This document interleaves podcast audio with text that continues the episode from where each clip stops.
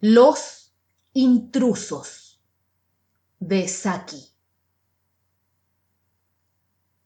En medio de un bosque de abigarrada vegetación, situado en un paraje de los confines orientales de los Cárpatos, cierta noche de invierno se hallaba un hombre en atenta observación y a la escucha, como a la espera de que alguna bestia selvática apareciese en su campo de visión y, más tarde, al alcance de su rifle. Pero la pieza que mantenía tan viva su atención no era de las que figuran en los calendarios de los cazadores legales y autorizados. Ulrich von Gradwitz patrullaba por el tenebroso bosque en busca de un enemigo humano.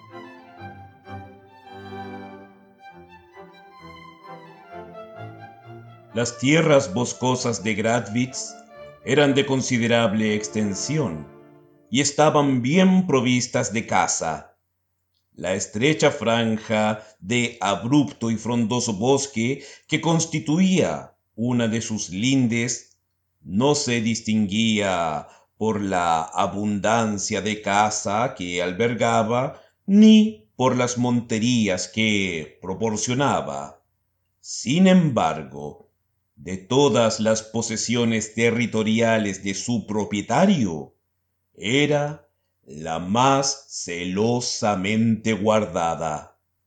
Un famoso pleito, en los días de su abuelo, lo había rescatado de la posesión ilegal de una vecina familia de pequeños terratenientes.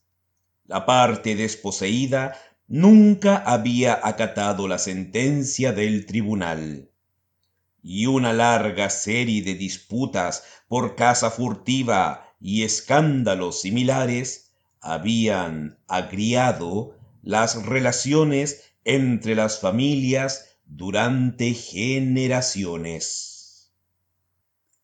La rivalidad vecinal se había tornado personal desde que Ulrich se convirtiera en cabeza de familia si había en el mundo un hombre al que detestaba y deseaba todo mal, ese era Georg Znaeym, el heredero de la querella, infatigable cazador furtivo e invasor de la arbolada frontera. La disensión podía tal vez haberse extinguido y haber sido objeto de un acuerdo, de no haber mediado la malquerencia personal de los dos hombres. De muchachos, ambos ansiaban la sangre, el uno del otro. De adultos, cada uno imploraba que la desdicha cayera sobre el otro. Y este invierno de flagelante viento, Ulrich había reunido a sus monteros para batir el tenebroso bosque, no en busca de presas de cuatro patas, sino para mantener la vigilancia sobre los furtivos que sospechaba andaban por aquellas tierras fronterizas. Los corzos, que normalmente se refugiaban en las cañadas durante las tormentas de viento, aquella noche pasaban a la carrera como saetas y había movimiento e inquietud entre las criaturas que solían dormir durante las horas de oscuridad. A buen seguro había algún elemento perturbador en el bosque y Ulrich imaginaba su lugar de procedencia. Ulrich se alejó en solitario de los ojeadores que había emboscado en la cima del cerro y deambuló por las empinadas pendientes en medio de la silvestre y enmarañada maleza, atisbando entre los troncos de los árboles y acechando entre las agudas tonalidades del viento y el incesante batir de la enramada, alguna visión o sonido de los merodeadores. Ah, sí, en esta noche procelosa, en este tenebroso y solitario lugar, se encontrara con Georg Snaim de hombre a hombre, sin testigos, este era el deseo que dominaba todos sus pensamientos. Y al rodear el tronco de una enorme haya, se encontró frente a frente con el hombre que buscaba.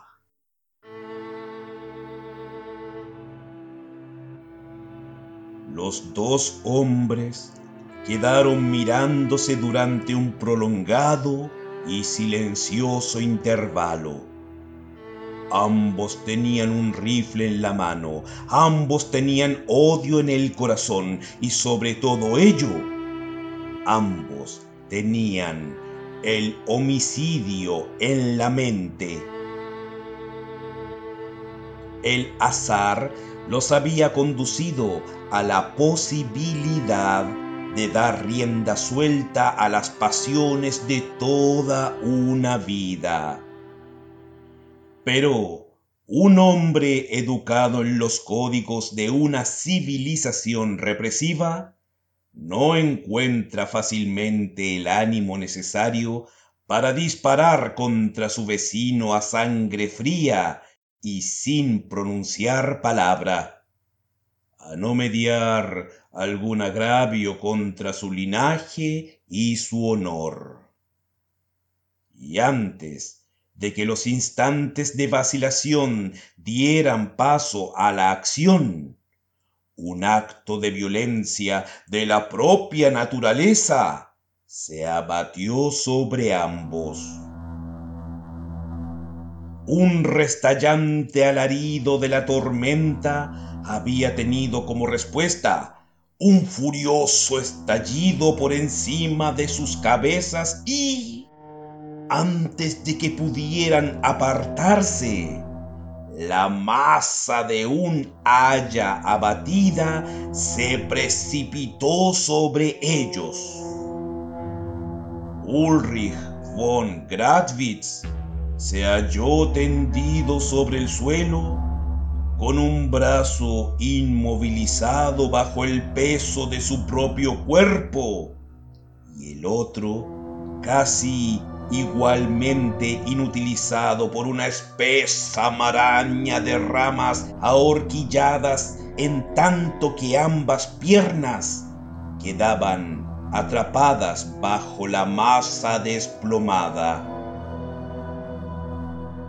Las fuertes botas de caza preservaron a los pies de quedar destrozados.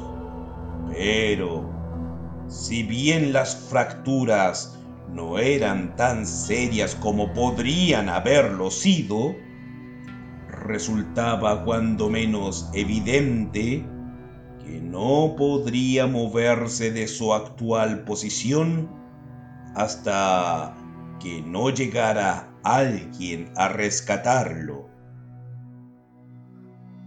Las ramas habían azotado la piel de su rostro y había tenido que apartar con el movimiento de los párpados algunas gotas de sangre de sus pestañas antes de estar en condiciones de tener una visión general del desastre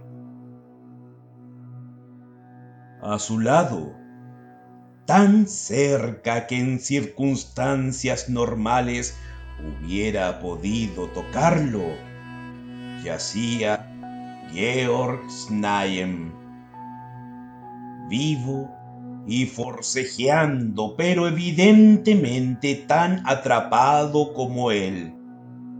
Todo en derredor suyo era un nutrido naufragio de ramajes y astillas. El alivio de estar vivo y la exasperación causada por la forzada cautividad hicieron brotar una extraña mezcla de piadosos votos de gratitud y vehementes imprecaciones en los labios de Ulrich. Georg, medio ciego por la sangre que corría por sus ojos, detuvo por un instante su forcejeo para escuchar y emitió luego una breve e insidiosa risita.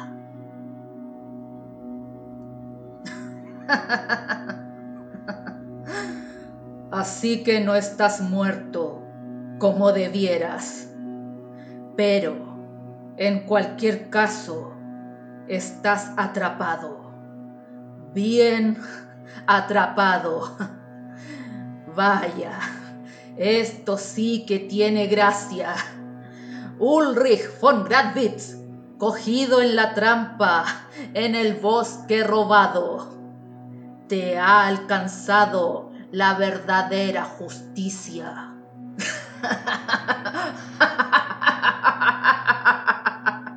Estoy atrapado en mi propio bosque. Cuando mis hombres vengan a rescatarnos, quizás preferirás estar en el cepo que no atrapado en flagrante furtivismo en las tierras ¡Ah! de tu vecino.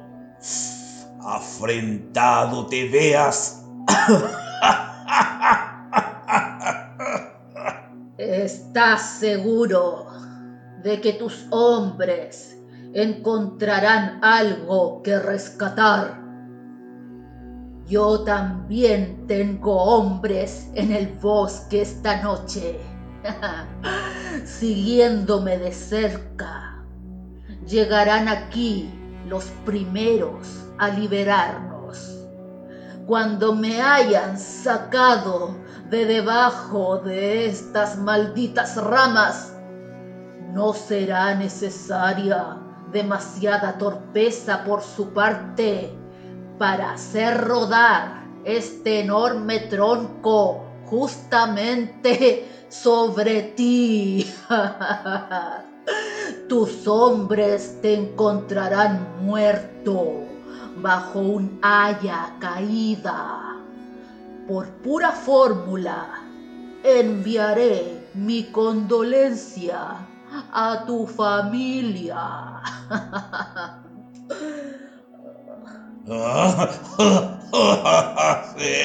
es una valiosa sugerencia. Mis hombres tienen orden de seguirme en el plazo de... de 10 minutos, de los que ya deben haber transcurrido 7, ¿ah? y me sacarán de aquí. Recordaré tu sugerencia, solo que, como tú, habrás hallado la muerte cazando furtivamente en mis tierras, no creo que pueda sinceramente enviar ningún mensaje de condolencia a tu familia. Bueno, bueno, este es un duelo a muerte entre tú y yo y nuestros monteros, sin malditos intrusos que se interpongan entre nosotros. Así te mueras y te veas condenado, Ulrich von Gradwitz.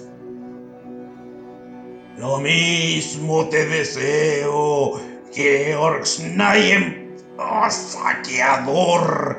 ¡Cazador furtivo!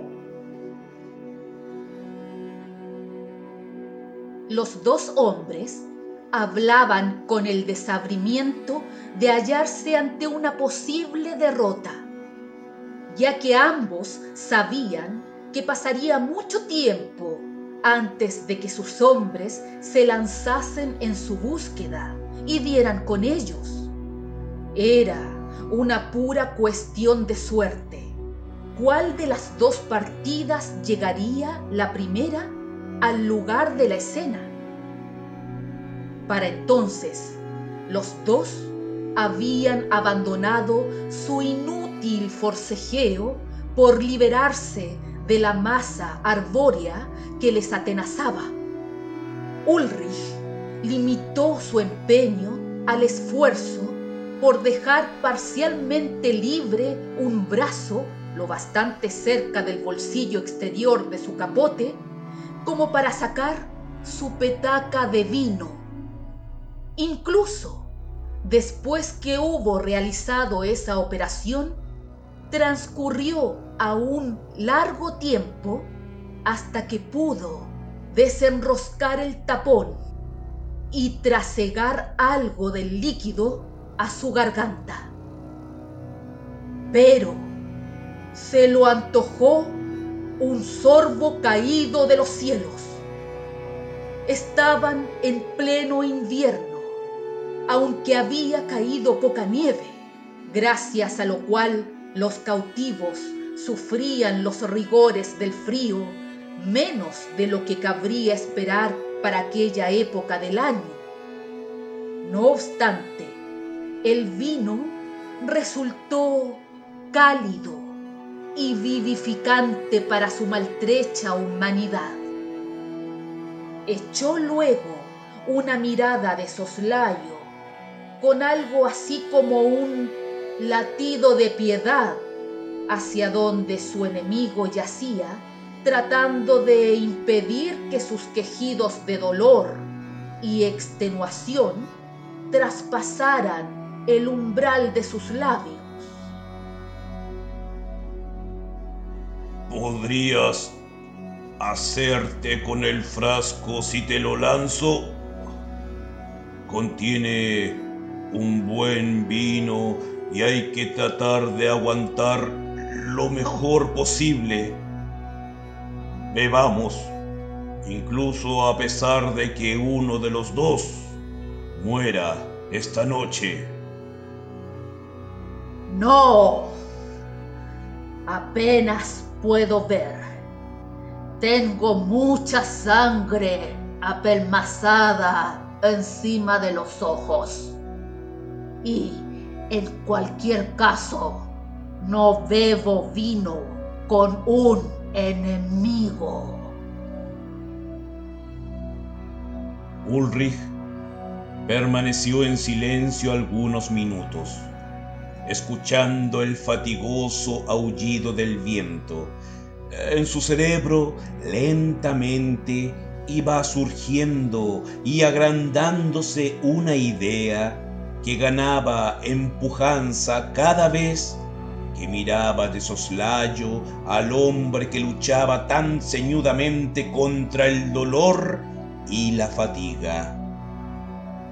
En medio del dolor y la lasitud que el propio Ulrich sentía, el feroz odio de antaño parecía ir apagándose.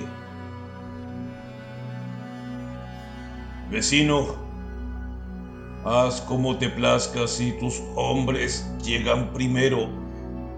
El trato era justo. Por lo que a mí respecta, he cambiado de opinión. Si mis hombres llegan antes, será a ti a quien primero socorrerán como huésped mío.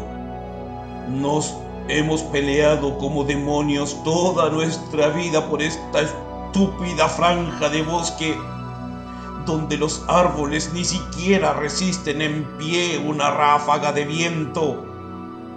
tendido aquí esta noche, pensando, he llegado a la conclusión de que hemos sido unos necios. Hay cosas mejores en la vida que ganar una disputa sobre linderos. Vecino, si me ayudas a enterrar nuestra vieja querella, yo te rogaré que seas mi amigo. Georg Snaem permaneció en silencio tanto tiempo que Ulrich pensó que acaso había sucumbido al dolor de sus heridas. Al fin habló lenta y entrecortadamente. Qué pasmados se iban a quedar todos y cuánta comidilla habría en toda la región si nos vieran llegar cabalgando juntos a la plaza del mercado. No hay ser viviente que haya visto a un Snaem y a un von Gradwitz hablándose amistosamente. ¿Y qué paz reinaría entre las gentes de los bosques si pusiéramos fin a nuestro pleito esta noche? ¿Y si decidimos hacer las paces entre los nuestros. No hay nadie que interfiera, no hay intrusos ajenos. Tú vendrías a pasar la noche de San Silvestre bajo mi techo y yo asistiría al festín en algún día señalado a tu castillo. No volvería a disparar un solo tiro en tus tierras, excepto cuando me invitaras. En toda la comarca no hay quien pueda impedirnos, si nosotros lo deseamos, hacer las paces. nunca, nunca pensé que pudiera ambicionar otra cosa que odiarte en toda mi vida. Pero creo que yo también he cambiado de opinión sobre el particular en esta última media hora. Y me ofreciste tu petaca de vino, Ulrich von Gradwitz. Seré tu amigo.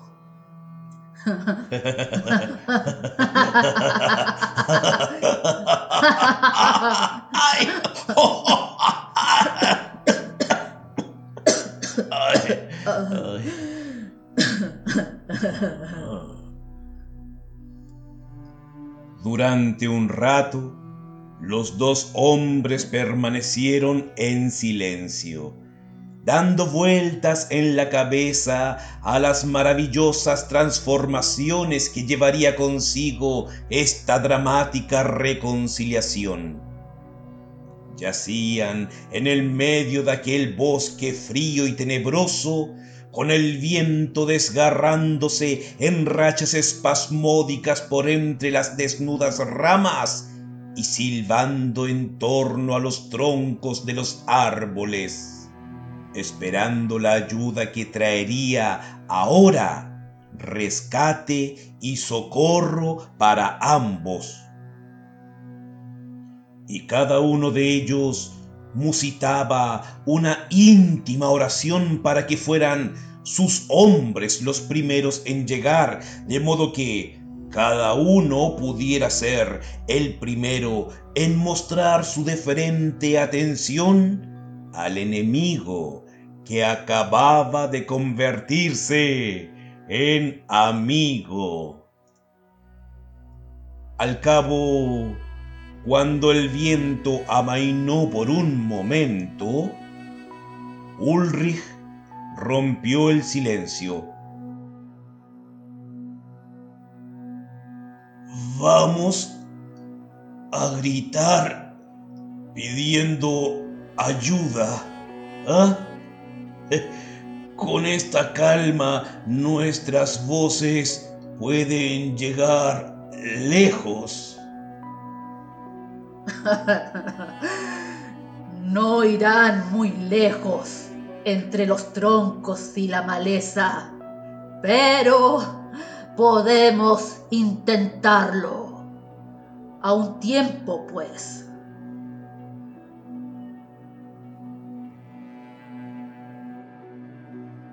¡Socorro!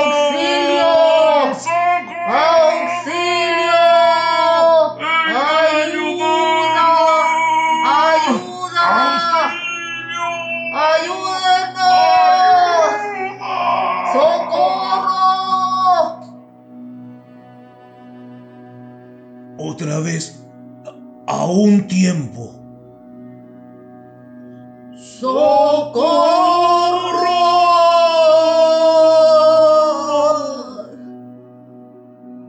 ¡Socorro!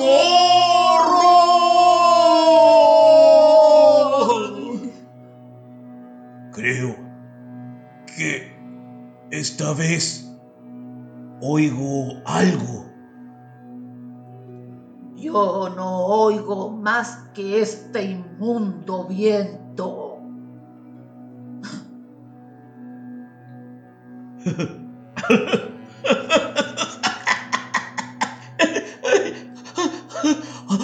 Alcanzo a ver unas formas que se acercan por el bosque. Van siguiendo el camino por el que descendí la ladera.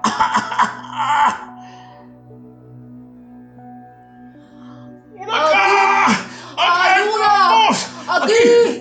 ¡Vengan! ¡Aquí estamos! ¡Aquí estamos! ¡Ayuda! ¡Ayuda! ¡Ayuda! ¡Socorro! ¡Ayuda! ¡Socorro! Nos oyen, nos oyen, se han parado. Ahora nos ven, bajan corriendo por la ladera, vienen directo hacia nosotros. ¿Cuántos son? Mm, No lo distingo muy bien, eh, nueve o- o diez. Entonces son los tuyos. Yo solo tenía conmigo siete. Vienen a toda velocidad que les es posible. ¡Bravos muchachos! ¡Bravos! Son tus hombres. Son tus hombres. No.